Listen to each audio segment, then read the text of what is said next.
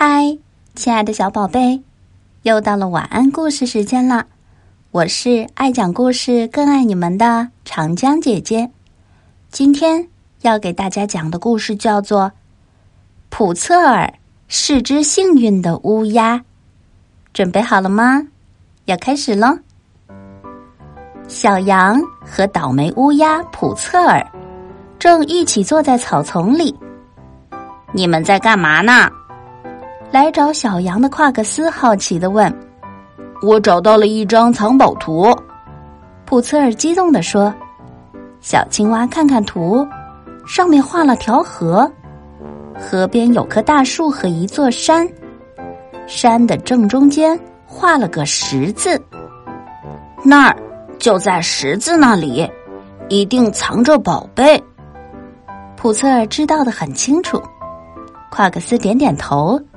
突然跳到空中，我知道了，这不是山，这是老橡树旁边的大石头。他们三个飞快的跑到了老橡树那里，大喊一声“嘿呦”，把石头搬到了一边儿。就在他们准备挖个洞时，鼹鼠贝尔特拉姆的鼻子从地下探了出来。“你们在这干嘛？吵死了！”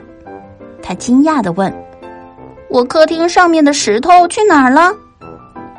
普策尔吃惊的看着他：“这是你的客厅。”贝尔特拉姆点点头：“我们还以为这里藏了宝贝呢。”夸克斯解释道。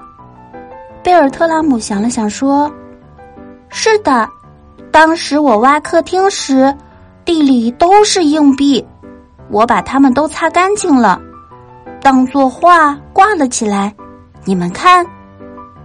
他挪到一边儿，这样夸克斯他们就可以看到他的客厅了。墙上挂了很多闪闪发光的银币。夸克斯笑着说：“哦，贝尔特拉姆，你真是个有意思的寻宝者。”贝尔特拉姆很开心。我的地下室里还有些硬币呢。我把它们送给你们。